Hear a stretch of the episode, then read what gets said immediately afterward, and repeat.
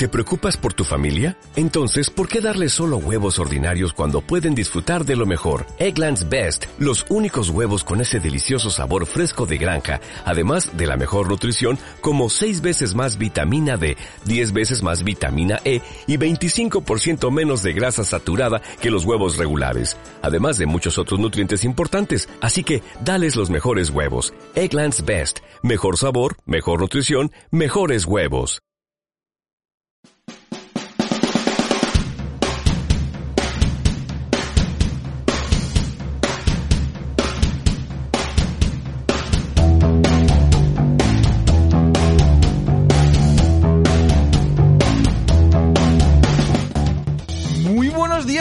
Ya estamos otra vez aquí los tres cuñados. ¡Qué guay!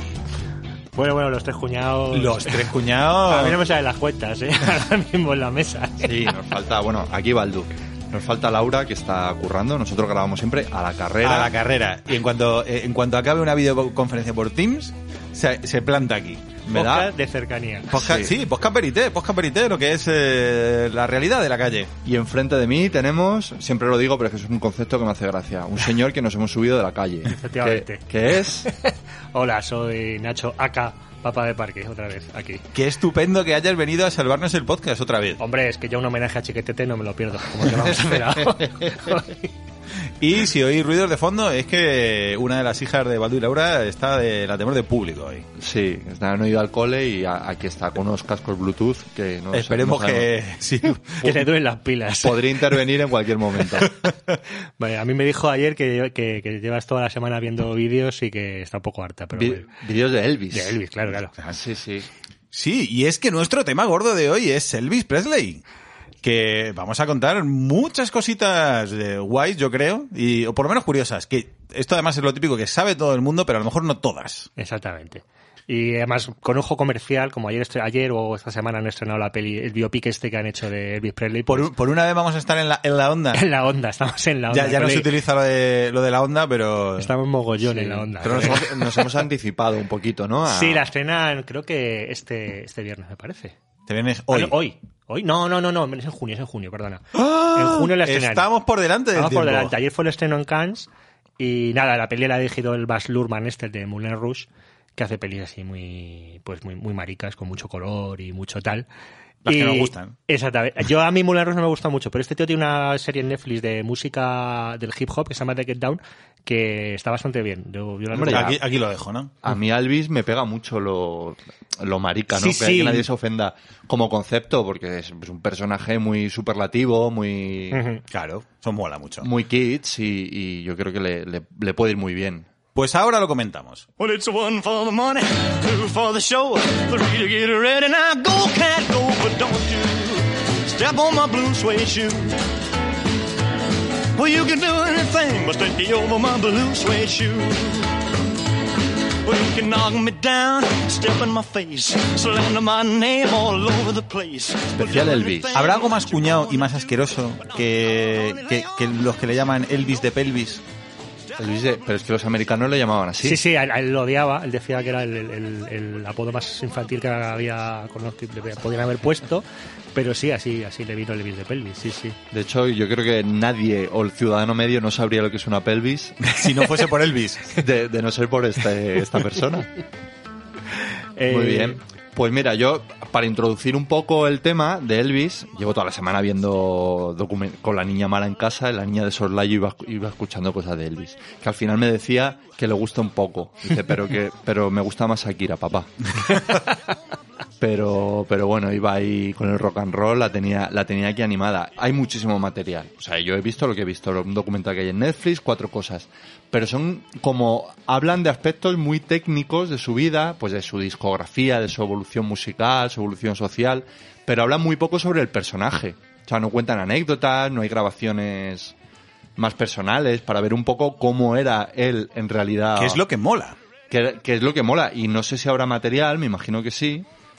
Sí, yo no sé, yo lo que comentábamos antes es que yo creo que él a partir de un momento que ya lo haremos después estuvo como muy muy encerrado en una burbuja de sus colaboradores, lo que se llamaba la, la Memphis Mafia, que lo tenía como muy controlado. Y yo creo que que entre eso y ya cuando empezó con el tema duro con, la- con los fármacos, ahí realmente creo que quizás había como mucho secretismo de lo que era su vida. Se saben cosas, ¿no?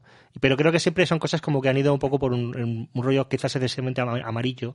Ya. Y también yo creo que la, la hija ha debido meter ahí baza para que se contenga muchas cosas en plan, tengo mucha pasta y te puedo meter un abogado si dices esta cosa de mi padre. Para protegerle, ¿no? Claro, probablemente, sí. Sí, a ver qué tal el biopic, a ver si Sí, a ver qué ahonda tal. un poco más.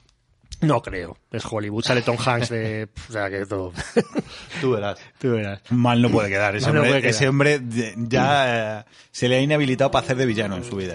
Pues hace, hace del, del coronel Parker, que luego lo hablaremos un poco de él. de- Pero antes de conocer al coronel Parker y de tener a su hija Lisa Marie, eh, ¿de dónde empezó este hombre?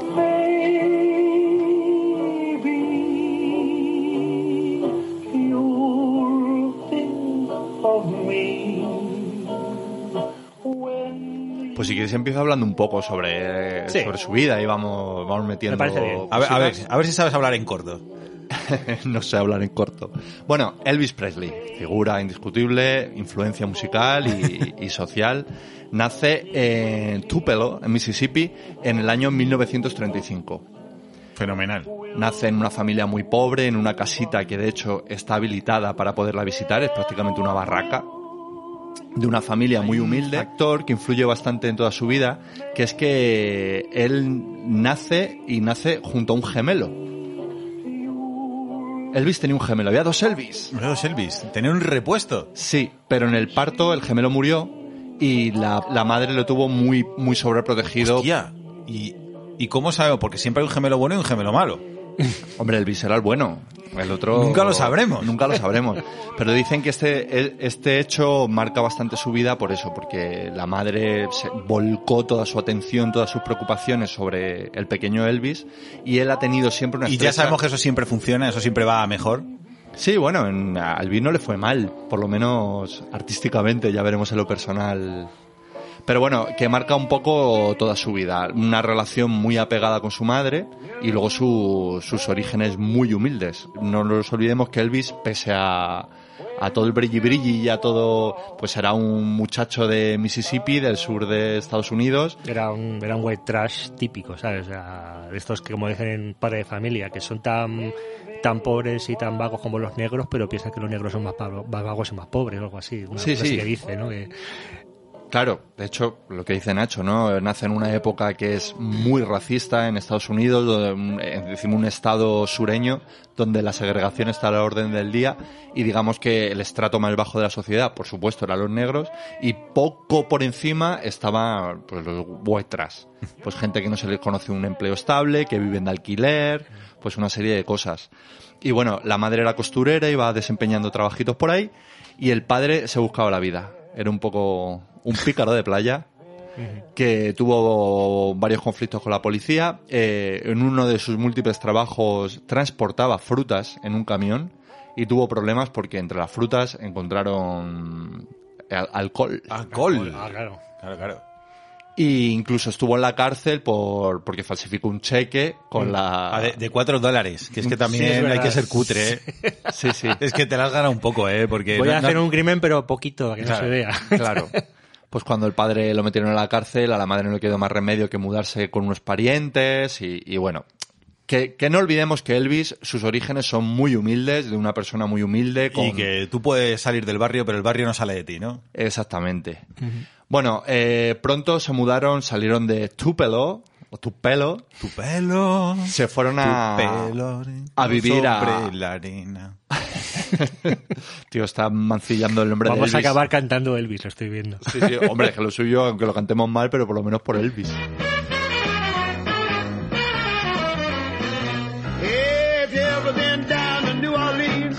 Then you can understand just what I mean. Now, all through the week, it's quiet as a mouse, but on Saturday night, you go from house to house. You don't have to pay any Bueno, eh, a los ocho años se mudan a Memphis y es ahí donde, donde Elvis pues empieza a flipar muchísimo con la música, empieza a visitar pues a todos los artistas negros que, que había un montón de actuaciones, un montón de conciertos. Mm, Hay una calle en Memphis, creo que es Bill Street, que es donde están casi todos los eh, sitios de, de música negra. Y al parecer eh, había este rollo de las sociedades segregadas. Había un día que los blancos podían ir a ver los, a sus clubs a ver música negra. Igual que había un día que los, los por ejemplo, los parques de atracciones eran solo para la población de negra. Ah, eh, bueno, que de hecho decían que, que había generado un, confli- un día generó un conflicto Sí. Elvis porque fue a, la- a las atracciones el día que le tocaba a el, los negros. el día que le tocaba a los negros. Y claro, quien lo interpretaba como que, que, que, que campechano, que se va el día de los negros, y hay gente que diría, "Ah, esta que hacía aquí va provocando, ¿no? Sí, bueno, luego entraremos en los... Sí, en ese sí. tema.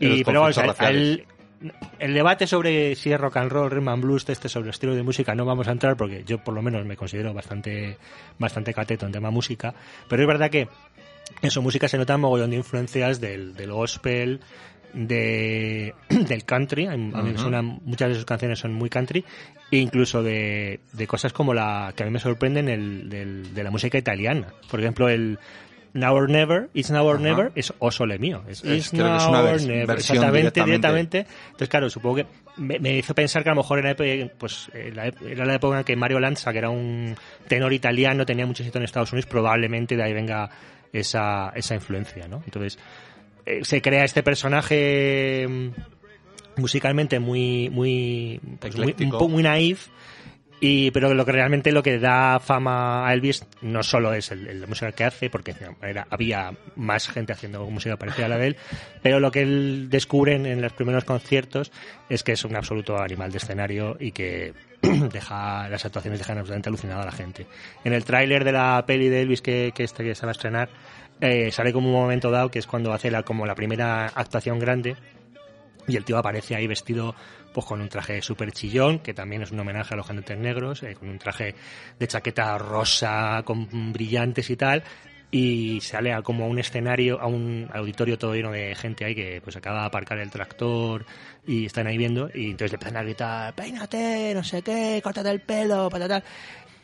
Eh, la película está narrada por el personaje de Tom Hanks. Dice, en ese momento me di cuenta que, que Elvis era un, un salvaje o algo. Entonces el tío empieza a moverse y está, está gracioso en la peli como poco a poco, como que con cada movimiento que hace con cada gesto y tal, se va como, como las, todas las mujeres del público se van como desatando y hasta que finalmente saltan ¡ah! y se ponen ahí y los tíos están todos como incómodos queriendo partirle la cara porque está Porque, porque se está camelando a nuestras nenas. Exactamente y tal. Va a, ir a- va a ir al pilón por querer Sí, decían que él lo tenía... llevarse las mozas de mi pueblo. de manera innata lo tenía muy calculado, que él, él, él hacía cualquier cosa en el escenario y automáticamente se fijaba en la reacción del público y si veía que tenía éxito, lo explotaba y lo repetía una y otra vez. El famoso movimiento de caderas, Que no, que no estáis viendo, pero que Baldu está intentando replicar. sí, pero que todo el mundo sabe Sí. que, le, que le enseñó Forrest Gump. En la peli esta de ahora parece que lo aprenden, lo aprenden en una especie como de sesión evangélica, que están todos ahí como en éxtasis eh, rezando a Cristo y se mete, se cuela y es parece como que dicen que saca de ahí la, eh, el tema este del, del movimiento extático, ¿no? Así de... Sí. En... Dicen que era muy inseguro. Entonces, eh, muchas de las cosas que hacía eran propias de la inseguridad, como lo de morderse el labio, pero él notaba lo que hablábamos, que cada vez que se mordía el labio, pues las chicas se volvían locas y entonces era tenía esa inteligencia como para explotar eso. Digo, ah, que esto funciona. Esto, pues trae para acá. Es súper recomendable ver, ver las actuaciones de, de los 50 en la tele, que ya hablaremos de ellas, porque el tío tiene un, tiene, como dices tú, tiene como un dominio, sabe que, que, si, que si hace un pequeño giro con la voz y baja un poco el tono, el público va a gritar, o sea, es, es, es que son muy curiosas de ver. El tío se el- vuelven locas, pero bueno, hemos dado un salto ahí bastante. Claro, no, no, volvamos a, Volvamos a, donde- bueno, volvamos a donde estábamos. Vamos a intentar volvamos ser cronológicos, vamos a por favor. al- el personaje creo que es clave en, en su, en su, en su carrera, que es el, el coronel Tom Parker, que es el, Ajá. que ¿Qué es es su, el- su descubridor, por así decirlo? es el que primero que le ofrece un, un contrato en condiciones, que él piensa que es un contrato en condiciones, luego tendrá muchas trampas, pero es un poco el que ya crea el personaje y lo, y lo, lo va lanzando en... Era, y mi duda es, ¿era coronel de verdad? No. No. Claro, es que la, la gente que se hace llamar coronel no sé cuántos, normalmente nunca es coronel. Coronel Parker es el, el personaje que hace, que, que hace Tom Hanks en la película y es un personaje con luces y sombras, que es quien lleva a Elvis al estrellato, pero más adelante veremos que... que No, más, Bueno, más adelante no. Nos centramos ya un poco en el personaje. Es un tío que ni siquiera, bueno, ni siquiera era estadounidense, era, era holandés, me parece. Era holandés, sí. Era holandés. Eh, y que, bueno, estableció un control muy grande sobre la, sobre la, sobre la carrera de Elvis. Entonces, por ejemplo, Eh, aparte de tener unos beneficios em, desmesurados sobre los cachés de Elvis, que le llegaban hasta el 30 o el 50% de lo que ganaba Elvis, es al parecer el, el Se tío lo llevaba él para su bolsillito. para su bolsillito, que parece que es el tío que, por ejemplo, convenció a Elvis de que no podía eh, tocar fuera de Estados Unidos. El argumento de, de Parker era Elvis fuera de Estados Unidos no, vas- no es seguro, no podemos, no te van a poder garantizar que seas, em, pues yo que sé, devorado por las masas. Oh, Entonces quédate aquí en Estados Unidos, que aquí yo. que esto es primer mundo de verdad, no te, vayas a otros, Exactamente. no te vayas a otros lados, que vete tú a saber. Entonces solo salió, creo que para dar dos conciertos en Canadá en toda su vida. No, Imaginaos. y uno en París cuando... Ah, sí. Pero improvisado. Ah, bueno. No, pero yo tengo entendido que solo salió, ahora llegaremos a cuando se va a hacer el servicio militar. Claro, que claro. Sí, sí, pero que Alemania. realmente. A la, a vuelta para en París y organiza un concierto improvisado y es el único que ha dado en Europa, pero ni siquiera es oficial. No, no, no, pero oficialmente nunca ha salido de Estados Unidos. Y, y bueno, pues eso, eh, se me ha ido un poco. Ah, bueno, y te- una de las razones por las que dicen que realmente el Tom Parker este no quería que saliera de, de Estados Unidos es que, uno, él no tenía pasaporte, él- por algún rollo raro legal, este rollo de que había nacido en Holanda, pero estaba, no, sabía, o sea, no estaba muy claro el estado legal que tenía el tío dentro de Estados Unidos, con lo que no se quería arriesgar a, a sacar un pasaporte y no volver a entrar. Y segundo es que tenía el tío la, el miedo de que saliera fuera y se lo quitaran. Es decir, que llegara un tío y le dijera, mira, yo te ofrezco llegar a un manager inglés o lo que fuera y le dijera, mira, eh, esto que estás ganando con este tío es una mierda, vente a Europa, te, te, te ofrezco muchas más cosas y si quieres la indemnización al fulano este se la pago yo. Entonces tenía muchísimo miedo a eso. Es verdad que también se aprovechó de, de un poco de la ignorancia que tenía Elvis y la inseguridad que tenía Elvis en muchos de estos aspectos legales que no que, Que- ahí- pilotaba bastante poco. Ayer un poco cazurrete, ¿no? Exactamente, exactamente y tal. Qué maravilla, ¿eh? Eso de... de Por eso hay que comparar. El Tinder luego está bien. Porque si, si luego te casas con la primera que te pone ojitos, mira, te pasan estas cosas. Hay que- por, por último, el, el coronel Tom Parker es el personaje al que, de cierta manera, homenajea Homer Simpson cuando es el, el manager de Lurleen Lampkin, no sé en qué temporada, que se hace el manager de una cantante de country y se viste como un coronel. Como el coronel Parker, como el coronel Parker, pero que- con unos brillis brillis más, ¿no? Pero exactamente. Es un que poco- tiene un aspecto, un hombre... Este me estáis hablando del coronel Parker. El coronel Parker. El de verdad. El de verdad. El O sea, señor- si, el señor Parker. Si veis fotos de él, es un tipo que no, a priori no merecería vuestra confianza. O sea, es un señor que le pegaría mucho una gabardina y una bolsa de chuches en el parque. Porque... O sea, es el típico, no lo he visto, pero me- me lo- tal como me lo describís, me lo imagino eh, vendiendo coches de segunda mano. Exactamente, un vendedor de coches de segunda mano. Siempre un sempiterno puro en la boca. Sí, sí. Y sudando siempre. Sí, a veces calvo, a veces con bisoñé. Y es el tipo, diría un hombre mayor, pero yo me imagino que es el típico hombre de, de mediana edad, que a lo mejor tenía 40 años, pero, en esa que, época... que- que lleva pareciendo viejo desde los 20, ¿no? Exactamente, que, que en esa época pues parecía, parecía que era un hombre mayorcísimo. You ain't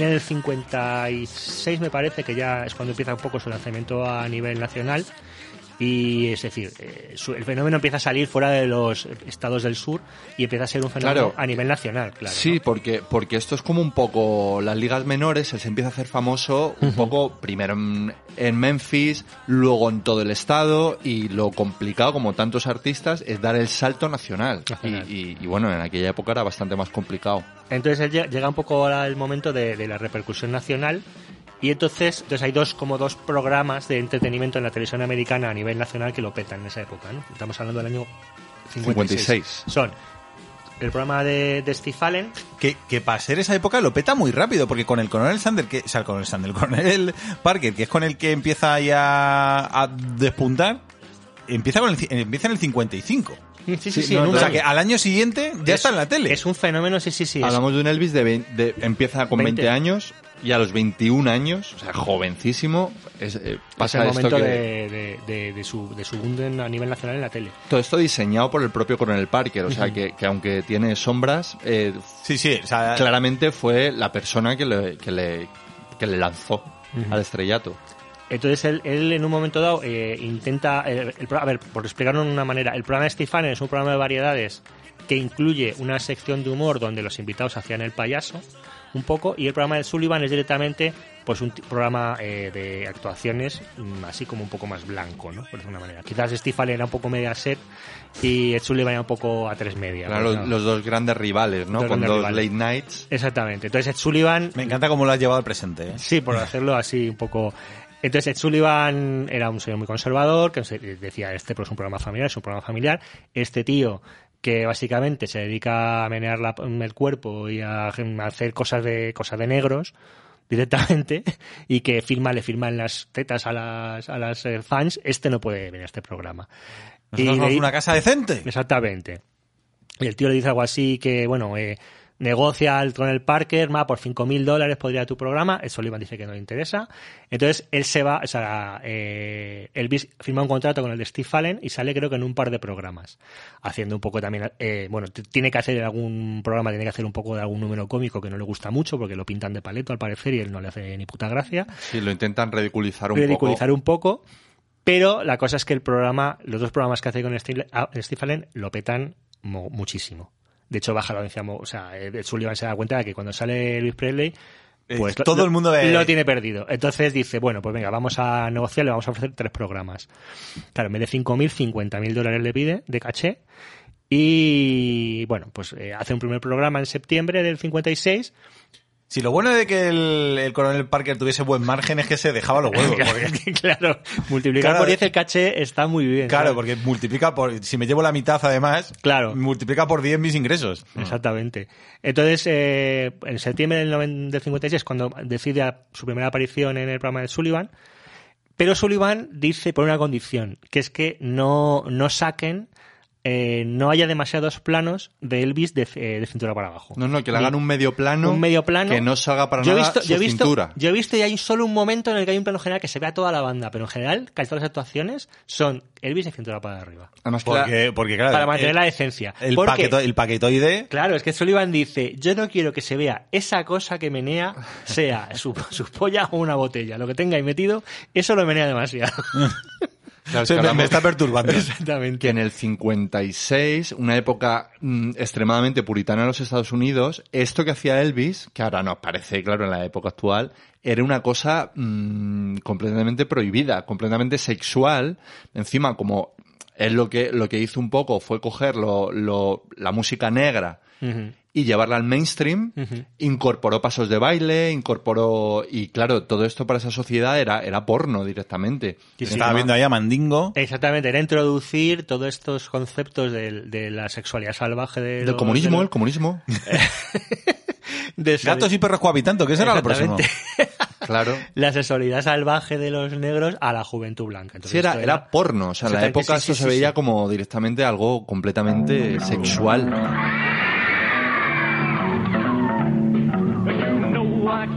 Found sitting home all alone. If you can't come around, at least please telephone. Don't be cruel to a heart that's true.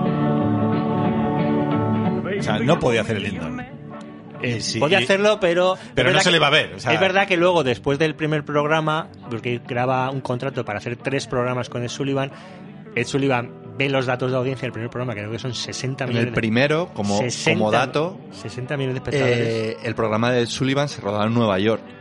Elvis estaba en Los Ángeles, porque estaba grabando su primera película, Los Me Tender, ujú.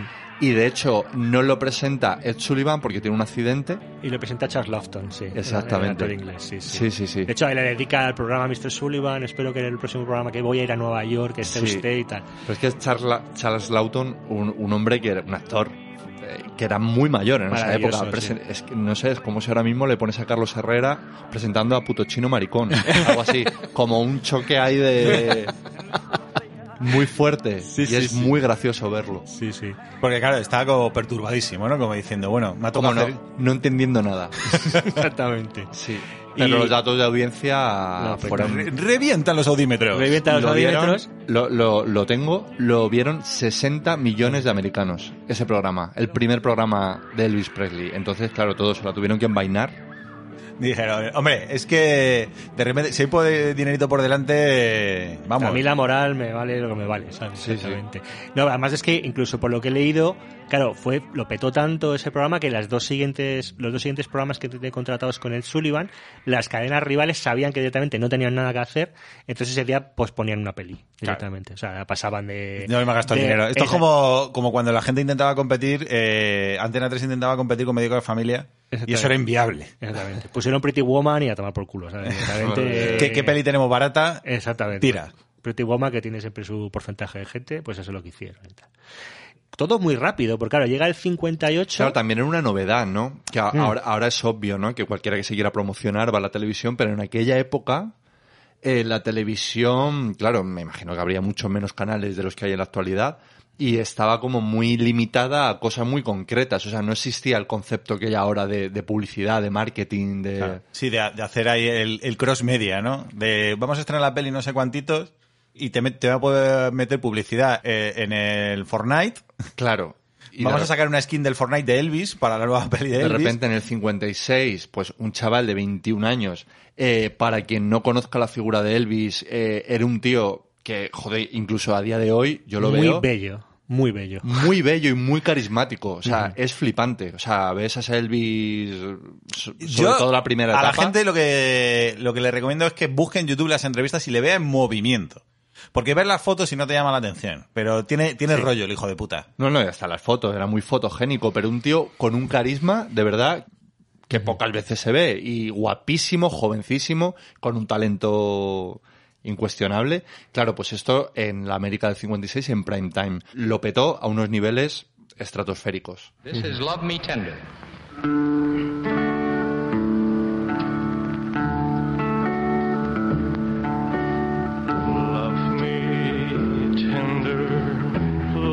Love me sweet, never let me go.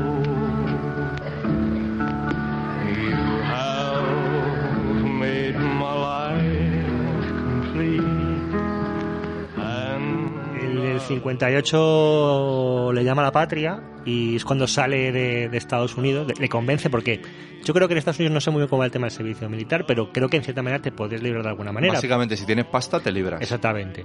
Pero bueno, le consideraron que, que daría buena imagen que se fuera a Alemania a hacer la mili. Dicen que fue decisión propia de él, que el coronel Sanders... eh, El Parker. El coronel Parker, Es coño. que he dicho dos Andes y ya os he hecho incepción.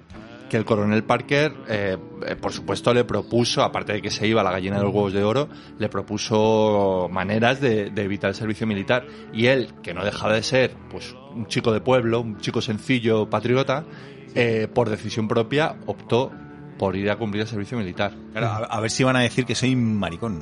Dicen que la, dicen, por lo visto es verdad, Bush, que venía de familia rica, se libró ahí en aquel Un poco más momento tarde, sí, sí. un pelín más tarde. Mm. Eh, a- Estados Unidos estaba en plena guerra de Corea y la familia de Bush lo apañó No, todo. Bush, Bush fue Bush no se libró de Vietnam. Bush, eh, el que fue el segundo hijo, George Walker Bush, ese se libró de ir a Vietnam por un apaño familiar. Fue Vietnam, fue Vietnam. Yo leí que, que la apañaron en la Guardia Nacional, hacer la, Exactamente. la mili en la Guardia Nacional, Correcto, que ni apareció por allí. claro, claro. Y luego fue un poco un hito político de él, ¿no? Que un tío tan patriota, tan pro, pro ejército, y le- cada dos por tres le sacaban un poco lo que le pasa a Santiago Bascal, ¿no? Ahí va, eh, no, no quería hacer sangre, pero. pero a todos no se nos ha ocurrido lo mismo y tal. Sí, pero el bueno de Elvis decidió que iba a cumplir con la patria y... Y, Y ahí se fue. Y ahí pasaron cosas que luego volveremos sobre ellas, Hmm. que fueron muy importantes en su vida. Porque ahí fue cuando conoce a, a Priscila. Priscila. Sila. Zila. Ya le contaremos más detalles más adelante. Quería hacer un pequeño inciso porque él tiene como esa época como muy productiva hasta el 58, se va al servicio militar, que creo que eran dos años, y la primera mitad de los 60, realmente él como que para un poco su carrera discográfica, sigue dando conciertos y tal, pero sobre todo se centra mucho en su carrera cinematográfica. Es decir, eh, hubo el, el principal productor de sus películas, Hal Wallis, dijo una vez que las únicas películas que seguro te van a dar dinero son las de Elvis Presley.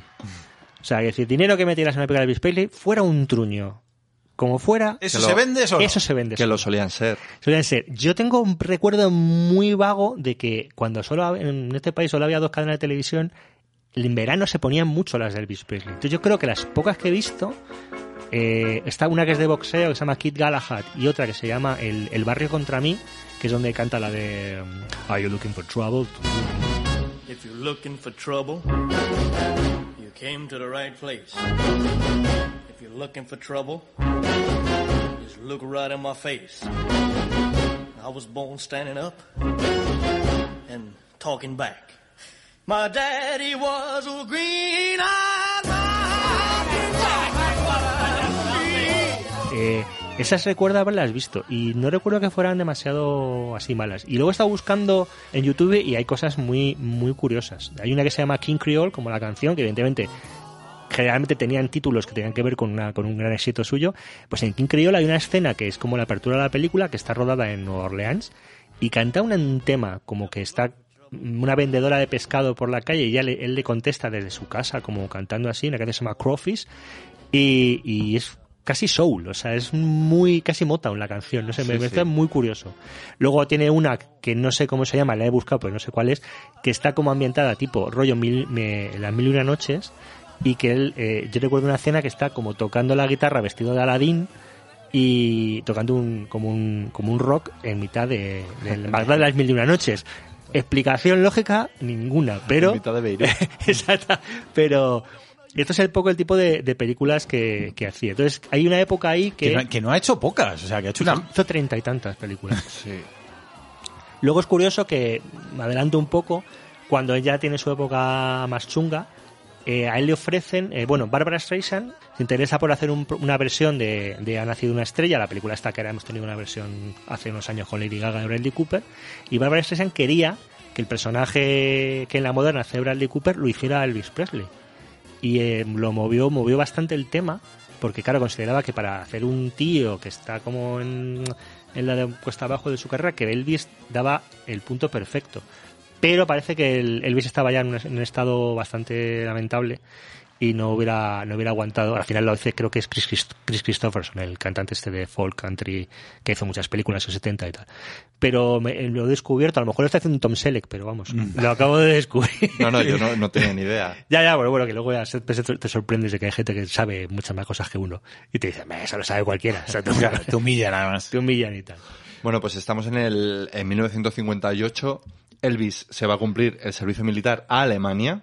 Como debe ser. Como debe ser, dos años. A cubrir la fronterita. Sí, el coronel Parker se había cubierto las espaldas, le había hecho grabar bastantes singles que él lanzaría poco a poco y un equipo de grabación iría regularmente a Alemania a grabar a Elvis, un poco pues como ese héroe, ¿no? Eh, sus instrucciones, sus... Y en Alemania pasan bastantes cosas en estos dos años. ¿Cómo Eh, cuáles? Ya lo ha comentado Nacho, es donde conoce a, a su futura mujer, a Priscilla Presley. Que tiene un pequeño detalle, ¿no? Tiene un pequeño detalle, Nacho. Que Priscila tenía 14 años. ¡Ah, amigo!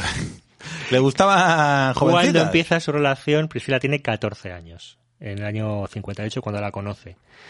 Y entonces él tiene como Que una la gente de antes maduraba. hace unas cosas que es bastante que no parece tan rara en, en algunas costumbres del sur de Estados Unidos que es que intenta como negociar con la familia el tema de que de que quiere estar con, con esta chica aunque sea menor de edad Sí, pero es que eso en el sur creo que se sigue haciendo. Eh, yo no sé si seguirá haciendo pero es verdad que hay una peli de esos años de Elia Kazan que se llama Baby Girl que recuerdo haberla visto hace muchos años que la historia es algo parecido que es eh, Carl Malden se casa con una chavala que es menor de edad Si pero te- si te firman un firman un pacto por el que eh, no puede acostarse con ella hasta que sea mayor de edad. Que, es, que puede ser 18 o 21, porque Estados Unidos lo de las mayorías de No, edad pero la edad de consentimiento es también... es también es- 18. Es, más es baja. más baja, bueno. Entonces la película de esta de Baby Girl, la gracia que tiene, bueno, la gracia es un poco drama y tal, es que el tío, claro, el tío está más caliente que el palo de un churrero, porque además la actriz es Sulayon, que es una- la que hacía de adolescente, la que hacía de Lolita, de todas las adolescentes sexys de esa época las hacía, hacía Sulayon. Entonces está Carl Malden como el tío ahí como queriendo, como un torete en puertas, y la otra pues por la casa y en, en Baby Dolls, vestidas así. Entonces es un poco el tema de la tensión de la, de la película. Pero parece que esto de casarse por, en principio y con un contrato de que te la va a respetar, pues parece que no era tan algo tan raro para, para la época y para Sí, la, pero vamos, que no era necesario. El respetamiento eh, es solo en la peli. La peli, el, el- el- la familia de Priscila le, le hace firmar, porque claro, el, eh, la familia, el padre de Priscila Presley está destinado en Alemania, ellos vuelven a Estados Unidos en el Que, 62. que no era Presley en ese momento. ¿eh? Bueno, es verdad, sí. Priscila Beaulieu, creo que se llamaba. Eh, vuelven en 62 y entonces es cuando pues ya en- sin un océano de por medio pues quieren a a llegar al tema, ¿no? Entonces creo que ella no tiene todavía 18 años y entonces la familia lo que le hace firmar es un pacto de que, de que se van a casar, de que se acabarán casando, pero ella tiene que seguir estudiando en un colegio y no pueden dormir juntos en Graceland. ¿no? Entonces, poco es la condición de que- Graceland, que es la, la, Superman. la supermansión que compra con solo 21 años, que en principio se la compra para sus padres, pero al final acaba residiendo, toda su vida acabó residiendo en, en Graceland. Y entonces, bueno, no sé si aguantarían lo de no dormir juntos. La cosa es que al final se acabaron casando bastante más tarde, en el 67, o sea, con, cuando ya Priscila tenía 21 tacos. Por eso digo, no sé lo de la edad, si es, es- esperaron tanto por el tema este de, la edad. Y, bueno, abre un poco una, es una relación mm, complicada y compleja porque ya es cuando Elvis, yo creo que la mitad de los 60 es cuando empieza un poco su, su caída personal en sus adicciones a los fármacos, ese tipo de cosas. Y cuentan que realmente a partir de que Priscila se queda embarazada de Lisa Marie, eh, la hija que tienen, pues que la relación entre ellos la verdad se, se enfría bastante y, y bueno, pues se dedican un poco cada uno a, al tema de ponerse los cuernos tranquilamente. Ah, Semipúblicamente, ¿no? Pero Sí, sí, ella sí. él y él a ella. Él a ella. ahora, ahora serías una pareja abierta y, Exactamente. y, y y cero problemas. Pero creo que, que haciendo servicio militar en Alemania no solo descubrió a Priscila, descubrió descubrió algo que, que también le, le fascinaría, ¿no? También llenó su vida con eso. El, el karate. ¡Wala! El karate, es que, El- es que es muy loco, ¿no? Es muy que loco. no le pega nada, ¿eh? Es muy loco, sí, sí, sí. Le parecer le conoce, lo conoce, lo practica con un compañero de la, de la base y, claro, como tiene pasta, pues eh, cuando tiene un, ser- ¿cómo se dice? un permiso, Ajá. se va, al- a, se va a París a conocer a, a algunos de los principales maestros de karate de Europa y va ahí a, a hacer prácticas. Se flipa muchísimo con Se el flipa karate. mucho, sí, sí, sí. Bueno, de hecho, aparte financió mogollón de, de federaciones de karate en Estados Unidos. Y yo creo que también es que el karate en esa época me da a mí la sensación que era como el, el yoga de los famosos de ahora. O sea, que un montón de famosos de esa época estaban muy flipados con las artes marciales. Y todos entrenaban con, se buscaban de sparring a Bruce Lee, a Chuck Norris para... Sí, sí, como gurús, ¿no? como Que- gurús para, para aprender este tipo de cosas. Para aprender karate. Karate, sí. De hecho, eh, hay un, creo que él estuvo trabajando en un proyecto de hacer una, una teleserie que se llamaba Los Nuevos Gladiadores, en la que iba a salir él, creo, Sí. haciendo como una especie de grupo de policía que eran policías y karatecas. Bueno, a previo a eso quería, eh, estuvo intentando grabar una peli que hacía, se llama Billy Easter, que era de que él hacía de un, de un espía de la CIA que repartían porros de karate. Que es que me parece como muy loco. Me mola porque eran los ninjas, o sea, en los 60 los ninjas eran karatecas, entonces. Sí, Sí, pero es que esa visión de Elvis en ese momento, por lo del karate es una afición que le acompaña toda la vida. Imágenes, ya me voy un poco más adelante, de ya el Elvis de Las Vegas. Bueno, que a, a todo esto, Con que, se lo tomó súper en serio, que llegó al séptimo Dan, ¿eh? sí, sí, sí, sí, sí, sí. Que la gente no se cree que fue un caprichito. Hay vídeos además de ejercicios de chi, de fuerza, del tío ahí empujando con el cuello y claro, cosas pero así muy... esas imágenes de ese Elvis ya decadente, gordo, con las patillas, el, el super tupé y las gafas gigantes, vestido con un kimono y haciendo catas, eso es impagable, esas imágenes. Es como, es como todo, todo loquísimo. Es muy curioso. Sí, hacía, de hecho, bueno, solía hacer así como llaves de karate al terminar algunos de los temas y tal. Esto que sale en Boogie Nights, que cuando el, el Mark Wahlberg me parece que también es un actor porno que, que mez- mm, también le mola el karate, entonces mete algo de karate en las pelis porno, algo así. Hay una cosa como muy loca y cuando le dan los premios al mejor actor porno, pues hace así como, ya, hace como catas con los premios y tal. Yo creo que hay un, hay un homenaje bastante, Sí, bastante incluso claro. muchos bailes hace karate. Sí, sí, sí, sí, hace, hace Con la guitarra y empieza a hacer cosas de karate. Muy guay. Sí, esa época ya. Es verdad Ta- que- También, claro, es que es que el- es cierto que es como el yoga de la época, del yoga de los famosos de la época, porque te llevó un disgusto importante, aquí nuestro amigo El- Elvis, porque su, en esta época que hablamos de, de pareja abierta, su esposa Priscilla Presley se lió con su instructor de karate, con Mike Stone. Mike Stone, que si lo veis. ¿Qué- cómo es eso? Que es un chulazo, un chulazo mandingo con, con un champ impresionante. Y claro, yo creo que además. Dicen que, claro, lo que más le jodió no fue que fuera. sino que fuera un tío de color. Claro, que eso es lo que más le jodía, más que que fuera su, su instructor de karate, ¿no? Claro. Es como que si encima se va con este. Hombre. Bueno, que se fuera con un blanco, ¿no? Tal, no, no, eso creo que le jodió. ya, le jodió bastante, aunque luego, según lees, la relación con Priscila nunca se. Se fue buena siempre. Eso, internet te encuentras artículos que dicen que no se hablaban después del divorcio y hay artículos que dicen que tuvieron una eh, relación excelente. Esto yo no sé Cordial, muy- por lo menos. No sabemos muy bien cómo. Pero está muy guay, porque lo, lo típico cosa. de, hoy se ha liado con el, la típica señora rica que se lía con su instructor de yoga. No Pues, luego hablaremos de la relación con Priscila, pero uno de sus hitazos de You Are Always on My Mind, eso fue al poquito de divorciarse de Priscila, ¿no? Y la canción es como un alegato a, a, mira, lo nuestro no puede ser, pero para Pero- mí eres la mujer de mi vida. Bueno, y Suspicious Minds es- explica un poco el, el tema de que. O sea, con esta manera de pensar no podemos, no vamos a ningún lado porque vamos a ser. Eso, esto es una pareja abierta y si Sí. estás todo el día sospechando de mí, me da a mí que no. bueno, pero claro, no pero eso, eso de las sospechas es que, que eh, no sé qué disgusto se llevó un día que creo que ya estaba en Las Vegas. Pero se llevó un, se llevó un disgustazo y, y dijo, ¿cómo me lo quito? La mancha de una mora con otra verde se quita. Y organizó una orgía de 150 y pico mujeres con siete hombres. Que es como, bueno, Joder. qué sé, sospechar, sospechar. no.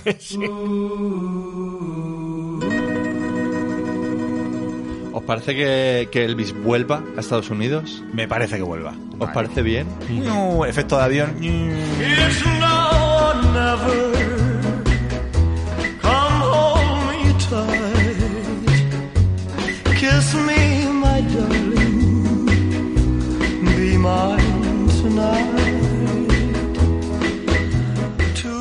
Pues lo que la Memphis Mafia con el coronel Parker a la cabeza temía Que creo que eso no, lo- no sé si lo hemos dicho o lo hemos hablado antes, que el grupo de gente que rodeaba a, a Elvis y que además hacía que, que le llevaba un poco por el carrilito para que no hiciese cosas que a ellos no le gustaban, la gente le llamaba la Memphis La Mafia. Memphis Mafia. Sí, que era un poco su séquito, una Sí. cosa muy americana, ¿no? De que cuando tú lo petas, pues en vez de contratar gente profesional que no conoces, pues te llevas a tus colegas. Gente de confianza. sí, sí, Gente de toda tu vida, en este caso era el propio padre de Vernon, el propio padre de Elvis, colegas de la infancia y sus músicos. Me parece súper guay. eh, ha tenido como dos bandas a lo largo de toda su vida, dos bandas fieles, ¿no? En la primera época tuvo una y me hace mucha gracia que el baterista siempre fue el mismo, DJ Fontana. y dicen que fue su baterista ideal porque DJ Fontana había pasado muchos años trabajando, tocando en locales de striptease. Y entonces estaba, esto es una cosa que musicalmente no tiene ningún sentido, pero, Pero esto- es lo que dice la gente, ¿no? esto es lo que dice la gente. Entonces estaba acostumbrado a cuando la stripper hacía un movimiento así muy voluptuoso, pues él con, lo- con los toms aéreos, a tucum, tutum, tucum, tutum, y estaba especializado en eso. Entonces le vino al pelo a Elvis para Claro. acentuar esos movimientos de... necesito, necesito un músico de striptease Sí. para mis cadenciosas maneras. Exactamente. Y, y- y de esa manera DJ Fontana, que tiene un nombre bastante molón, todo hay que decirlo, Joder, sí, ¿eh? fue, fue su batería de siempre, por lo menos durante su, Su primera época, por lo su menos. primera mitad musical, luego cambió de músicos, pero me, me pareció total. La. ¿Tú dónde has trabajado? No, yo en el coro de la iglesia. No me vales. Sí.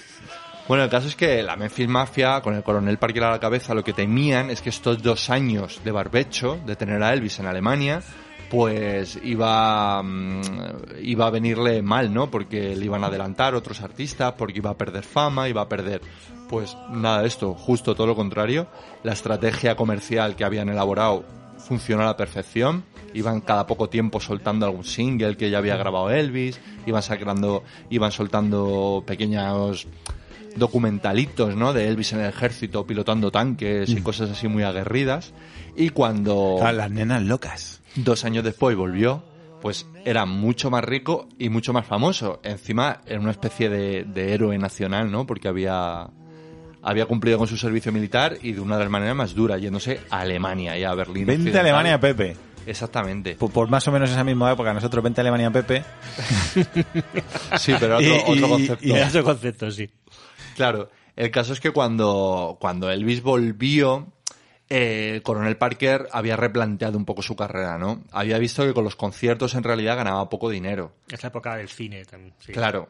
Mientras que con el cine no solo vendía entradas de cine, sino que cada película que sacaba iba acompañado de una banda sonora Que también meto ahí mis royalties. que también vendía y, y puso a hacer, decían, una media de tres películas al año. Sí, sí, te- creo que hizo 31 en 6 años, me parece, una cosa así. Una, una completamente... Una, siete, o sea, bastante barbaridad, sí. Sí, películas que la, la, la crítica vapuleaban porque eran básicamente él tampoco no era una no tenía formación de actor, pero como los papeles estaban hechas a su O sea, la peli era él, la peli era él básicamente que, era, siempre que se soltaban una cámara ahí en medio y decían, Elvis, haz cosas. Sí, el Y, y luego ya, como en las, pe- como en las pelis de, de estos de ninjas que se compraban al peso en Hong Kong. Claro. De- luego nosotros metemos como alguien hablando por teléfono Sí, sí.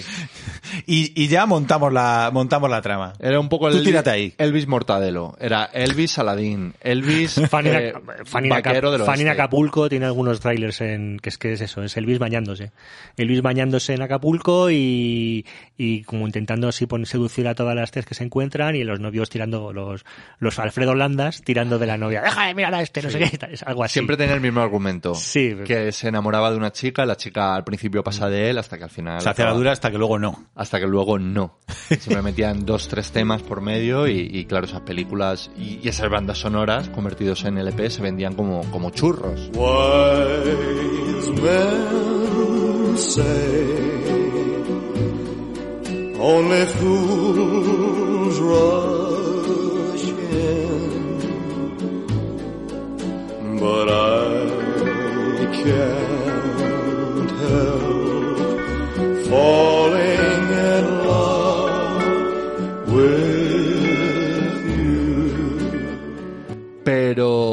Pero, claro, Elvis estaba un poco frustrado artísticamente, porque veía que él era muy admirador de James Dean, eh, Marlon Brando, y veía que no tenía para nada el reconocimiento que tenían estos, estos actores. Él siempre se había quedado como un actor de medio pelo que ganaba dinero y, y que hacía cosas de muy baja calidad. Entonces decidió que quería retomar otra vez el tema de los conciertos y, y bueno, aquí una vez más jugó el Coronel Parker un poco en su contra, con esto que hablábamos, ¿no? De intentando a toda costa que no saliese del país, que luego se descubrió el pastel, que en realidad quien no quería salir del país era el propio Coronel Parker, que temía que si esto ocurría, a lo mejor no podía volver a entrar, porque era inmigrante Sí, había un rollo ahí Ilegal. oscuro. Sí. Entonces, yo creo que a finales de los 60 es cuando un poco empieza la idea de, de que tenemos del Elvis Las Vegas, yo creo. Es cuando empiezan ya el, todo el tema de las residencias en Las Vegas, de estas, estos contratos, quizás Sí. esa época es... Sí, aquí, lo, aquí hay un fenómeno cultural también, que todo esto ocurre un poco en esos dos años que están en, la- en Alemania, que las modas cambian, el rock ya no está de moda y ahora las nuevas tendencias no tienen nada que ver. Estamos en una época de... Pues que... ¿En qué año fue la guerra de Vietnam? En 64 empieza. Pues estamos en, pues eso, en los principios de los 60, época profundamente antibelicista, el pop lo empieza a petar, grupos como, como los Beatles, el surf, el- Los Beach Boys. los Beach Boys, esto de lo hippie, lo no belicista, y Elvis Presley se va dando cuenta poco a poco que se está Se está quedando atrás. Está quedando fuera de, de la se está onda. quedando atrás. Sí. lo que pocos años atrás era algo súper revolucionario que volvía loca a las chicas, de repente ya se estaba quedando un poco rancio. Incluso él se daba cuenta que en sus conciertos ya no iban las jovencitas de 15 años. Exacto, sí. Ya van las de tu edad. Ya van las madres, ¿no? Él seguía siendo joven, pero, pero Elvis ha sido siempre muy viejoven. Entre que vivió muy deprisa y que Elvis es un tío que la, la juventud le duró muy poco. Y que, hasta, Enseguida- y que hasta la mili estaba en forma, pero luego fue a volver a Estados Unidos y regular, ¿eh? Sí, Parece que sí, que bueno, que esa- esta época, a final de los 60, que yo creo que empieza un poco la... de que no empieza, o sea, empieza a darse cuenta de que se está quedando caduco, ¿no? Y Claro. un rollo de inseguridad de qué hago, ¿no? Entonces, es un poco yo creo cuando empieza su época con el, el- con el consumo de... parece que él tenía muchos problemas para dormir, entonces eh, eh, Priscilla Presley cuenta que, que básicamente pues a lo mejor se, o sea, se inflaba pastillas para dormir, se podía dormir 14 horas del tirón y claro, para despertarse no se despertaba bien, entonces se tenía que tomar una dexedrina, entonces era Un todo... estimulante. Un estimulante, entonces era todo pues, un carrusel de subidas y bajadas de de Lle- Llevaba un maletín como el- mi abuela con 90 años, ¿no? Que esto para subir, esto para bajar, esto para mantener. Exactamente. Exactamente. Y aunque curiosamente parece que lo que consideramos más bien, o sea, tenía una visión un poco infantil.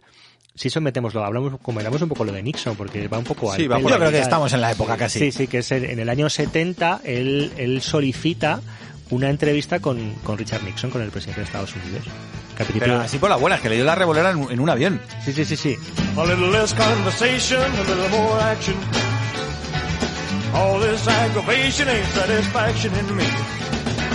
A little more bite, a little less spark. A little less fight, a little more spark. Close your mouth and open up your heart and maybe satisfy me. Satisfy me, baby. Bueno, Nixon que, que era un poco el presidente anti-hippie, anticomunista y que estaba como muy preocupado por la, la comunistización, el, el hecho de que los comunistas estaban tomando Estados Unidos en una visión muy, muy paranoica, pues bueno, decide que... Por lo visto, había un problema real en las calles, en la época de, de los hippies, de la psicodelia, había muchísima droga y de, de hecho la juventud se estaba perdiendo, era uno de los problemas principales de Estados Unidos, aparte de la guerra de Vietnam, por supuesto. Bueno, y que en la guerra de Vietnam estaban volviendo, casi todos los que volvían de la guerra de Mm. Vietnam volvían drogados. las Sí. drogas era un problema Eh, tremendo. Sí, sí, o sea, yo creo, hay- no me recuerdo el dato, pero una vez leí el tema de, o sea, una de las cosas por que realmente los americanos se van de Vietnam es porque tienen a la mitad del ejército junkie perdido. O sea, de que para sobrevivir a aquello y como además es una zona que los opiáceos son fáciles de conseguir, el, el- el sudeste asiático, pues tenían un, un serio problema de salud pública. Eh, bueno, pues entonces él solicita esta, esta reunión y, bueno, pues Nixon se la concede. Uy, ¿estoy un poco lejos? Sí. No, que lo tenías un poco para arriba. Ah, vale, vale. Entonces, eh, bueno, va este esta reunión. Que, que es muy divertida la carta en la que se lo solicita, que es que de eso de repente le da el rapiro y dice a los de American Airlines, que da donde estaba volando, "Dentro, lápiz y papel, deprisa. que es la, es la gente esta que ya le puede la ansia.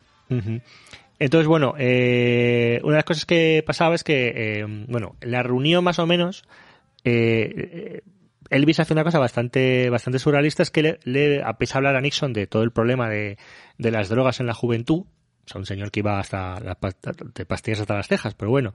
Pero drogas legales. Drogas legales, claro. Es el, farmacia es legal, ¿no? Eh, y le dice que le propone hacerle que le nombre a él, a él, a Elvis le nombre agente infiltrado Sí, especial porque- antidrogas, algo así. Porque cosa- eso es lo que quería, sobre todo en el mundo, que era que le diese una plaquita de policía. de policía. Estaba eso es lo que quería. Era un niño chico.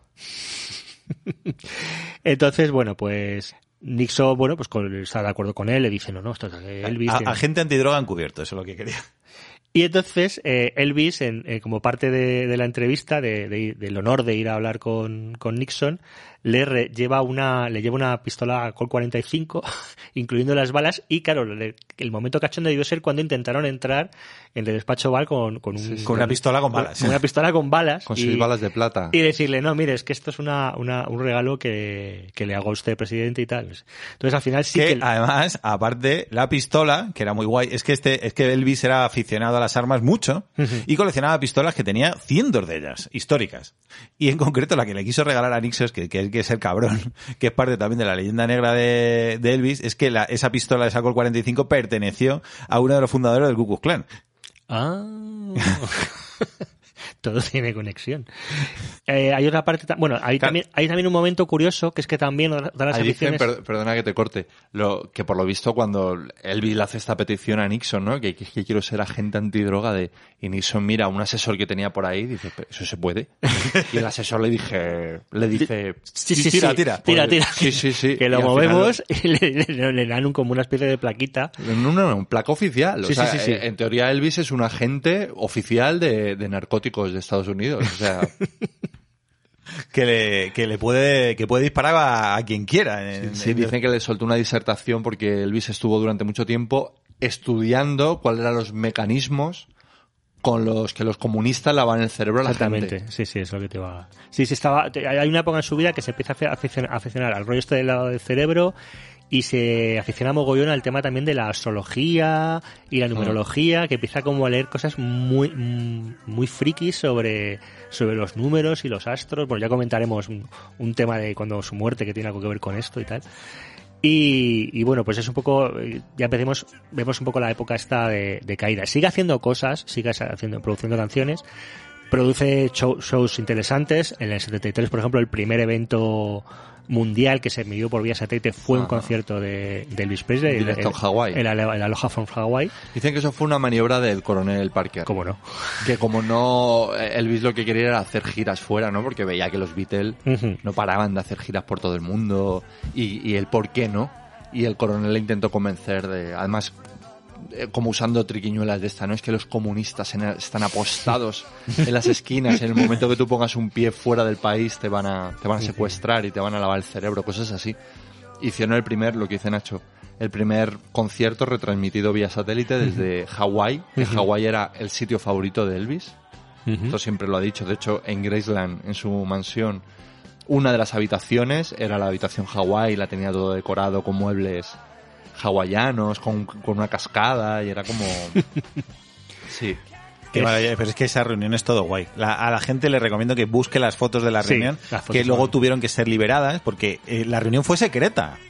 O sea, no te creas tú que es que lo hizo como cosa publicitaria, ¿no? Que de verdad le dio el rapiro y dijo, yo tengo que ir a hablar con mi presidente que me tiene que dar poderes Sí. para que yo detenga el crimen. Dicen que esa foto de Elvis con Nixon en el despacho Oval es la foto más solicitada de la historia de los archivos de la Casa Sí. Blanca. Joder. La número uno. Sí. Sí, sí, porque claro, tú la tenías que pedir porque eso es del archivo Claro. de la Casa Blanca y la, el documento que más piden, la foto de Nixon. Es que también las pintas. Que hay una película, Sí, ahí- yo no la he visto, pero sí. pero hay- es que no, la, no he sido capaz de encontrarla. Yo tampoco. Ni pirata, tío. O sea, no está en ningún lado. Ha habido, ahora, ahora ha habido una especie como de, de reboot de esto que ha sido la, fue la visita de Kanye West a, a Donald Trump, que creo que también fue, fue tela también. Vaya dos, ¿eh? Que Kanye West o sea, empezó a decir una serie de, de- de cosas rarísimas. Está como una cabra. Le, sí, sí, le empezó a pedir el, el indulto de no sé quién, de un colega suyo. O sea, creo que la. Yo vi las imágenes y era una cosa muy rara. O sea, Trump tenía una cara, una cara de. Hostias, ¿quién ha dejado? ¿Quién me habéis traído? ¿Quién no? ha decidido que esto me viene bien estar entrevistando a un tío que está como una, como una auténtica- Claro, pero tú fíjate cómo tienes que estar para reunirte con Trump y que el que parezca que estás loco eres tú. Sí, sí, tremendo. Que tú estés con Trump y que sea Trump el que te ponga, el que te baje los pies que al- te frene, que te diga. el que te, te baje los pies a la tierra. Sí, sí, sí. Bueno, creo que de, Dos de- titanes. Volviendo otra vez al tema, después de, de este concierto tan famoso de, desde retransmitido por satélite para todo el mundo, desde Hawái, Elvis vuelve a tener una crisis y se da cuenta que aparte de las películas de mierda, la música que está sacando es música que no es auténtica. Y esto para un chaval blanco de Memphis es algo imperdonable. Entonces, eh, desaconsejado por el coronel Parker, decide volver a Memphis y cambiar de productores y volver a grabar y volver un poco a buscar su esencia, ¿no? Su esen- que, que yo tengo una pregunta como totalmente iletrado en el mundo musical. ¿Qué es auténtico? O sea, cuando dices que tú tocas música auténtica y, y tú no? Ah, Por música buena, básicamente. Música que no es de fórmula, que es... Sí, supongo que es quizás en demasiados arreglos, en quizás una, Sí. una producción más sencilla. Eso Había yo lo entiendo por ahí, no sé. Había evolucionado muy poquito Elvis, mientras que ahora mismo las corrientes musicalmente aquello era un hervidero. No hemos mencionado a el folk, ¿no? De repente Bob Dylan, Leonard Cohen, todo esto que lo estaba estaba triunfando muchísimo y Elvis sigue con su rollo rockabilly mm, y ya estaba un poquito pasado de moda. Entonces creo que empieza cuando va a Memphis, eh, da con un productor y graba un disco que está bastante bien y empieza a meter como otros elementos más modernos. Él nunca abandona sus Sus raíces. sus raíces. De hecho, en esta época está muy chalado por la música música de iglesia, por el gospel y y ¿Sabes que tiene una canción dedicada a la Virgen de Fátima? ah no. Sí, sí, eh, Sí, buscando por ahí. Yo lo encontré el otro día muy loco. Sí, sí, por un rollo, creo que fue una promesa que le hizo porque su hija estaba enferma y entonces se curó y dijo que le iba a hacer una canción a la Virgen de Fátima. Creo que se llama de no sé qué del Rosary, algo como una canción, bueno, una cosa muy muy rara. Yo lo he visto del Rosary. del Rosario, sí, de- en inglés era el Rosario, no sé qué. Sí. Y es que yo, yo, yo lo vi ayer y dije, no, esto ya va a parecer Iker Jiménez, vamos a dejarlo, no vamos a, Sí, es que a una- profundizar sobre el Tiene tema. una época bastante que le da por hacer música de iglesia. De esta época es cuando hace la banda sonora de Ghost. Que es de Elvis. En la, en la película creo que no la interpreta No, Elvis. los Everly Brothers me parece que son. Sí, que cantan pero la el canción- Melody, sí. Sí, es, bueno, cuando digo que es de Elvis, grabada por Elvis. Elvis Sí, porque en esta época la sí, exactamente, sí. Todas las composiciones, las canciones pasaban mucho de, can- de cantante a cantante. Una, sí. Sí. hay mucho como muchos temas grabados por muchas personas, varias versiones y tal. Claro, de hecho a Elvis le pasó con Suspicious Mind, por ejemplo, que creo que es mi canción favorita de Elvis. Esa canción la estrenó otro cantante un año antes y no triunfó nada. Nada. Y al año siguiente la cogió Elvis y fue un éxito Pelotazo. automático. Dices, joder. Eso es como muy raro a día de hoy, ¿no? Que, que la gente, eh, que por un lado estén las canciones y por otro lado lo- los artistas. Yo creo que no, que, Que- eso sigue de... Pero que cojas dos o tres, digas, ah, la misma canción dos o tres para ver cómo la haces tú. Yo eso no lo otro. veo. Yo creo que ahora con el tema de los derechos de autor y tal, y tú me has cogido un trozo. Nah, eso sí, eso sí. Eso razón. sí que aquí ahora es mucho más. También es verdad que lo que pasaba mucho en Estados Unidos en aquella época era si la canción original era de un cantante negro, eh, prácticamente Era, era, era, era dominio público. Por eso, por eso surge la Motown, ¿no? Porque Claro. los cantantes negros quieren ganar dinero con sus canciones y que nadie se- y que, y que si alguien quiere hacer una versión me tiene que pagar derechos, ¿no? Lógico. ¿Sabes? Eh, en, este- en esta época que, bueno, por volver un poco a un tema así, un poco escabroso que me, me llamó la atención, el todo el tema este de, mm, de su afición a, a las chicas muy jóvenes, de, que tenía Elvis Presley, Las muchachitas. exactamente, que, que le une, esto le, le, le hermana con otro icono del siglo XX, que era Charles Chaplin, que también tenía una afición bastante grande por las por el Berkeley Legal. Y, por, y, y como tantos músicos, como... ah, Dime como quién. Ma- Como Michael Jackson. Bueno, pero eso todavía, eso todavía es más delictivo que lo de, lo de este. Pero contaban al parecer, yo lo que he leído es que claro, cuando ya está en esta época que ya empieza a tomar eh, mucha, muchas pastillas, al parecer a Elvis lo que comentan bastantes de sus amantes es que Elvis era muy de mirar. Que Ah. probablemente también porque ya no, ya tendría ciertos problemas para tener una erección, que muchas de las sus amantes comentan que, que sí, el tío decía, bueno, eh, poneros ahí a hacer cosas y tal con otras chicas, pero yo aquí me quedo tranquilito. Era un mirón. Era un mirón y tal. Y hay una anécdota graciosa de también que creo que la, no sé, la, la hablamos en otro momento, que Phoebe Sheffer, la que fue la actriz de Luz de Luna, esta rubia tan, que era un bellezón en los 60, 70, eh, cuando era muy jovencita tuvo un rollo con, con Elvis y cuenta, claro, Phoebe era una chica pues de su, de su época, liberación sexual, eh, mi cuerpo es mi cuerpo, mi placer es mi placer. Entonces, cuenta que cuando se acostaba con Elvis, veía que Elvis, pues cuando bajaba, bajaba, bajaba, llegaba a un punto que no bajaba más. Vamos, ut- utilizad el, el eufemismo que queráis, no, no bajaba a Moscú, no bajaba a los Países Bajos, no bajaba al pilón, no iba a ninguna. Entonces, en un momento dado, Stevie Sheffer le decía, eh, Elvis, eh, Vamos, ¿no? vamos, ¿no? Tí- Tírate ahí, ¿no? De cabeza. Y Elvis le respondió, ¿tú me has visto cara de negro? Porque al parecer, claro, una de las cosas, claro, el sexo oral era algo, una perversión sexual que solo realizaban los, los blancos no realizaban, solo realizaban los, Pero, los negros. Era cuando era eh, comer la pepitilla, ¿no? Cuando era, Claro, claro. Cuando era al revés, eso sí. Eso, eso ya la parte, supongo que la otra, claro, la otra parte. También dicen que, bueno, yo siempre he oído eso que decía Boris Izaguirre de que, de que el- el- el- los americanos blancos descubrieron el blowjob en, en Francia cuando desembarcaron en Normandía, que antes no lo conocían. No sé si será verdad o no, no Puede tengo ser. ni idea. Pero que también es verdad que sí, que era algo como, como cosas Ah, que de- se puede meter ahí. Pero qué guarros. Sí, sí. Pero como lo, lo ridículo de, de este puritanismo. ¿Are you in? ¿Qué pasa? ¿De qué habláis? De comer, Pues mira, pues- de comer, de comer. Laura, que te tengo el micro quitado. Supuestamente Laura iba a estar con nosotros. Y está. Eh, hombre, estoy, estoy, estoy. Es- es- estás- Entonces, en pues mira, segundo estamos, plano. estamos hablando de una cosa que posiblemente puedas dar una, una opinión más, más fundada que nosotros. Me Eh, dais. no, no, de el, el nivel de atractivo de, de Elvis. Uf, para mí no.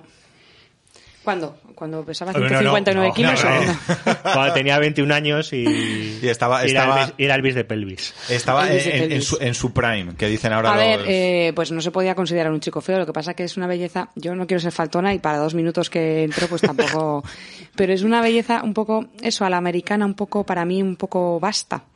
Y no me. Muy Uy, a mí me, pa- me parece un... ¿Sí? un chulazo. Wow. Sí, sí, sí. Socava, ¿Chulazo? socava los cimientos de la heterosex- heterosexualidad de nosotros tres. Sí, yo no, yo no lo... ¿Estáis no lo- los tres de acuerdo en que es un. Yo no lo he contado y desviando del tema, pero mi fascinación con Elvis, se lo contaba Nacho el otro día, viene hace 20 años eh, estaba yo en una gira en la época en la que llevábamos los estuches estos con, los con los DVDs grabados para que internet iba muy mal, esas cosas.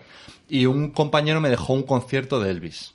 Entonces, en una noche solitaria que tuve yo, no tendría otra cosa que hacer y me puse el concierto de Elvis que en principio no me llamaba mucho la atención. Bueno, me lo gocé muchísimo. O sea, desde aquel momento quedé flipado. O sea, no solo por la belleza física, sino por el, el carisma, cómo dirigía a los, public- al- a los músicos, cómo controlaba todo.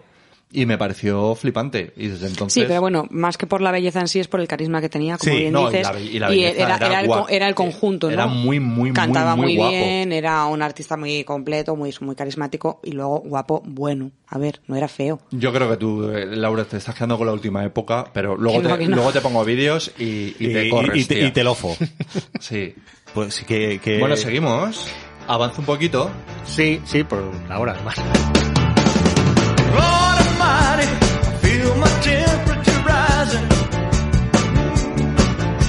Viene la, la época pre-declive de, de Elvis. Elvis claramente no estaba bien, en- no estaba bien en su casa. tenía, tenía su hija, tenía su mujer, pero, pero se pasaba la vida de giras. De hecho, él mismo era el que programaba lo- los conciertos. Coronel Parker no le hacía ascos, cuanto más conciertos mejor. Pero eran giras inhumanas, eran de, hablamos de 180 conciertos al año con sus viajes, que la gente dice, oh, currar 180 días al año, pues no está tan mal. Claro, pero cada día tienes que viajar, tienes que desplazarte, tienes que ensayar, eso es... mm, Esto es Baldo intentando justificar que su vida es dura. no, no, pero es muy duro, de Sí, verdad. sí, sí, sí. Poca gente lo aguantaría. Esto prolongado durante muchos años, que dicen que en esta época de cansancio extremo, encima con el nivel de exigencia que tenía él, tanto para él como para sus músicos, bueno, pues esto derivó... eh, están los de la Operación Asfalto y, y los artistas de gira. Qué ignorante soy, de verdad. ¿Cómo se nota que, que no sabéis de lo que habláis? Bueno, pues aquí viene el declive total, ¿no? Es su malísima relación con su mujer y esto unido a, a la dependencia Bueno, total. y, y tan malísima relación que contrató un sicario. ¿Así? Cuando se fue con el profesor de karate, con su profesor de karate Nícoro, Priscila. sí, eh, Priscila dijo... Claro, no Elvis. No, era el profesor de karate de Elvis. Mike Stone. Ah, Y, y, y entonces contrató un sicario, lo que pasa es que el sicario le estafó un poquito. Porque se quedó la pasta, pero no mató a Priscila. Vaya. como el cazador de Blancanieves. Claro, hizo la, hizo la misma. Y eh, de hecho dice la leyenda urbana que también tuvo una fe Con el asesino. con el asesino. O sea que Priscila también debe O tener- esta es como María Jo, esta, Bueno, la, Priscila estuvo con la Julio- asesina esa que... Maje. Maje, Maje, Maje. eso. Priscila estuvo con Julio Iglesias. Hombre, pero... ¿En serio? No sabía yo eso. Bueno, a ver, pero ¿quién no ha estado con Julio? Es verdad, es verdad, sí. Claro. Esa familia debe tener gustos raros. Porque la hija, que yo sepa, hasta ahora está con muchos, pero... pero Estuvo con quién estuvo. Lisa Marie. Lisa Marie, ¿con quién estuvo Nacho? con- Estuvo con Michael Con Jackson, Michael y Jackson. protagonizó el, el, el videoclip más ridículo de la historia, que es este, que están los dos en la cama y están haciendo todo lo posible por no tocarse. Yo no sé cómo se llama la canción. La de You're Not Alone puede ser, que están como los dos en la cama y están como así como acercándose, pero es que dices, no se ¿Qué están está tocando pasando? en- Sí, sí. Es, es un eh, vídeo que da en una algún, momento la, en algún momento la han cambiado por una doble, ¿no? Exactamente, que- sí, sí, sí, sí. Es el vídeo, es un videoclip que hay que ver. O sea, es lo más ridículo que he visto en mi vida. Por la por Lisa Marie se dio cuenta que Michael Jackson era un poco raro y dijo, lo voy a dejar por otro más normal. Y fue cuando empezó con Nicolas Cage. bueno, el caso es que los gustos familiares Sí, Sí, son sí. un poco pecus. son un poco... pe- pe- Pero bueno, en esta época que digo de, de trabajo extenuante, la época de Las Vegas de Elvis, que le contrataron en un hotel de Las Vegas para, para dar dos conciertos, creo, al día. Eran sí, dos conciertos al día y él los hacía porque decía que había mucha gente, claro, que, que era la comida de olla que le tenían metido los de los de la Memphis Memphis, Mafia. Memphis Mafia, que era el es que claro, es que toda esta gente depende de mí para comer. Porque claro, yo soy el que sale ahí, o sea, el que aparece en el cartel, Claro, si yo no estoy, no están todos pero estos. si no estoy yo, pues eh, los músicos, los de producción, los de iluminación, los de toda la crew a tomar por saco. Y entonces el tío tenía ahí como el compromiso de, pues eso, daba el concierto, sesión de mañana, se subía a echar la siesta, bajaba, sesión de noche, y así todo el puto día. Que ahí sí te reconozco que eso es un coñazo. Y, co- se, co- y se comía, so- solo, inge- solo ingería unos mm, bocadillos que se llamaban eh, Royal no sé qué. A uno que tiene su nombre ahora. Sí, bueno, que creo que es como una barra de metro y medio con hamburguesas, eh, huevos fritos Sí, y tal. Que lo que una- salen ahora en Instagram de mmm, tasty. Oh, tasty. Cosa con queso que luego fríes, luego echas das la queso, vuelta. luego lo fríes otra vez, luego le echas chocolate, lo y lo vuelves abres, a... y, y y lo queso. abres por el medio Y y, que abres se por el vea así el queso. y, se, tiene que, se tiene que haber queso colgando. Y dices, mmm, tasty. Claro, porque lo- "Mm, mortal por necesidad. Claro.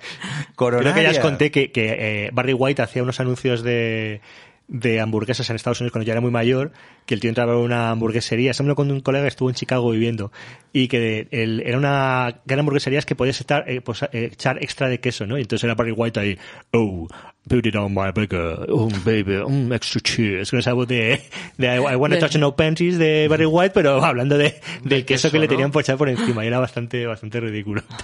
Vaya tela.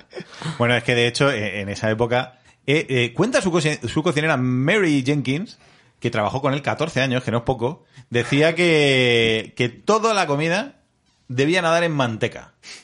Y comía eh, proporciones enormes de hamburguesas, muchas veces envueltas en queso, y después te le encantaba el pastel de bananas. Y que para desayunar le hacía normalmente cuatro huevos, salchichas y panceta. Joder. Se calcula que ingería, eh, nos has dicho, unas 22.000 calorías. 22.000 calorías, sí, en su Sí. última... De hecho, Época. dobló su peso y algo más. Porque pasó de, de 71 kilos, 72 kilos a pesar ciento- más de 120 kilos. 159 cuando murió. Y, este- y, de esta, y de esta dieta y de estas adicciones a las pastillas, pues le, le sobrevino un, un efecto secundario bastante molesto, que es que era, tenía un estreñimiento al parecer brutal. Y entonces tenía un... Porque el día que abrías esa compuerta, eso... Y entonces, de hecho, bueno, eh, por adelantarnos un poco, él muere en el... Él muere en el, en el váter. 77. Ah, sí. Sí, sí. No era un buen inodoro de cristal, como decía la canción de Calamaro, pero era un inodoro negro así, bastante, Sí. Bastante elegante. bastante elegante. Chapado en oro y cosas así. Exactamente, es una cosa bastante eh, Dicen curiosa. que le- leyendo un libro de ocultismo. de ocultismo, de, de sexo y ocultismo. O sea, Mm. le encontraron con los pantalones por las rodillas, muerto en vómito y con una cosa con Encontró la novia del momento. Ginger Alden, sí, la la que le encontró, y con un libro de posturas guarras. O sea, la muerte de todo, la muerte que teme todo adolescente, ¿no? Que tu madre te encuentre, que mueras ahí con los pantalones bajados y te haces pelotas en una revista. El caso ¿sabes? es que dicen que, que hay un momento exacto, eh, hay quórum entre todos los estudiosos de Elvis en el que empieza la decadencia. Y fue en el momento que se divorcia de Priscila en el 73. de sí. Priscila.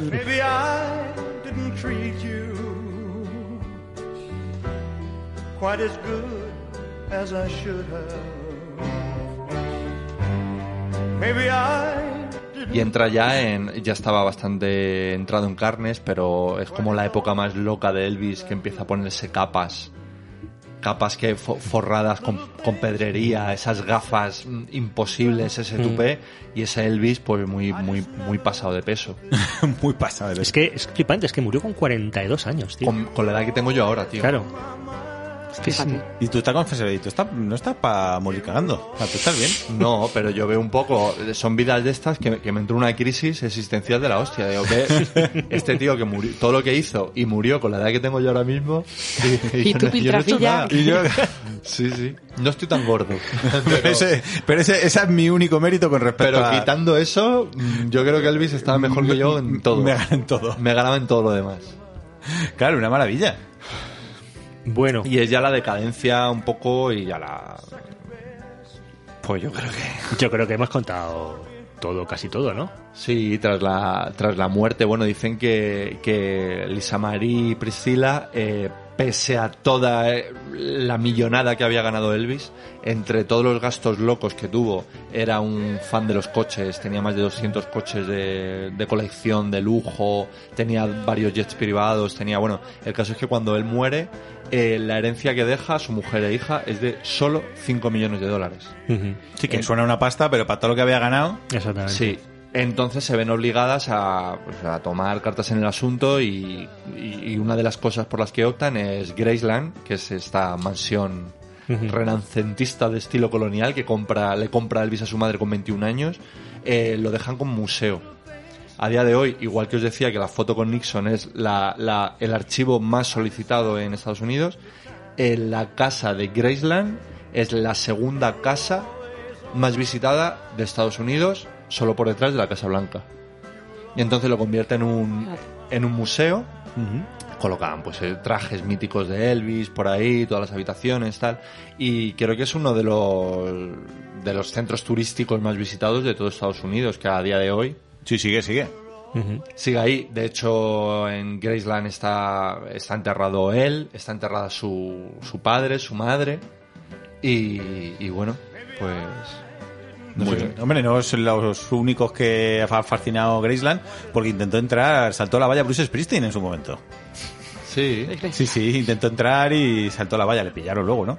Bueno, y también eh, Jerry Lee Lewis, pero en una en un arranque de locura, con una pistola en la mano diciendo que quería matar al rey. también le pillaron y le dijeron, señor, coja... Sí, Bruce Springsteen de hecho es muy admirador de Elvis. Eh, porque sus carreras son un poco parejas, o sea, de los dos vienen de familias muy humildes, las madres de ambos, tanto a Elvis como a, Bruce Springsteen, eh, fueron sus madres que haciendo un ejercicio bastante generoso eh, ahorraron el dinero que no tenían para comprarles una guitarra y creo que Bruce Springsteen lo ha declarado él mismo, siente que de alguna manera está vinculado con la, con la figura de Elvis. Mm. Me mola también muchas cosas de, algunas cosas de Elvis, que era un poco cuñado, porque en uno de sus conciertos le fue a ver Mohamed Ali y le dijeron, oye, que está aquí Mohamed Ali que quiere conocerte. Que si puede entrar. Sí, sí, por supuesto. Y enseguida tuvieron la típica conversación de cuñados que qué es mejor, si el karate o el boxeo. Es verdad, eso lo había oído, sí. Y, y Mohamed Ali debía estar en su fase mística que no le mató. Porque hicieron ahí como un poco la- el, el rollo postureta de ponerse uno de la, el otro posando como de como de boxeo y Elvis posando ahí con, karateca. de karateca. Y eh, en una de estas, debía ser cuando todavía estaba medio en forma, le hizo un barrido a, a Mohamed Ali y lo tiró al suelo. Ajá. Y Mohamed Ali que se podía. Pues ya me extraña, ¿eh? Primero porque Mohamed Ali es un tío muy intelectual y muy brillante. Hablan que incluso Mike Tyson, que le sacan como de borrico de tal, pero dicen que es un, que es un tipo bastante inteligente. Pero de Mohamed Ali siempre se ha dicho. Bueno, Mohamed Ali era un tío muy- a ver, era muy- mm, todo el personaje que crea demuestra muchísima inteligencia. Sí, y una oratoria muy Sí, sí, brillante. sí. Es un personaje, uf, De lo eh. que estamos hablando de Elvis, que Pero da medía... para, da para otro podcast, ¿no? Mohamed Ali. Pero basta, de- este vas a venir. Elvis que medía metro ochenta y uno, que era, para la época era grande, pero Mohamed Ali era bastante más grande. Sí, sí, pues le hizo un barrido así, que estaba de- claro, estaban posando para la foto. Y le hizo un barrido en plan, ¡el cara te gana! Que es como súper cuidado. De- ¡El cara te gana! ¡Pum! Y, el Mohamed Ali, que, que sí que tenía dos dedos de frente, en vez de levantarse y romperle la cara, dijo, se rió. Dijo, venga, vale. Y entonces, a partir de ahí fueron súper colegas, pero que... Muy bien, ¿alguna cosita más que, que queráis comentar sobre Elvis? Hemos hecho un repasito a su vida. Sí, sí, me ha encantado el ¿Te, ha- te ha podcast de gustado, hoy. Laura? sí. Hoy has estado especialmente Hoy he estado brillante. fina y brillante. En la parte de Elvis. A ver qué, qué opinan los, los oyentes. Dirán que me he excedido mucho y que me he enrollado. que ¿no? ha querido robar el, el- la- a, a protagonismo. Elvis a- el protagonismo.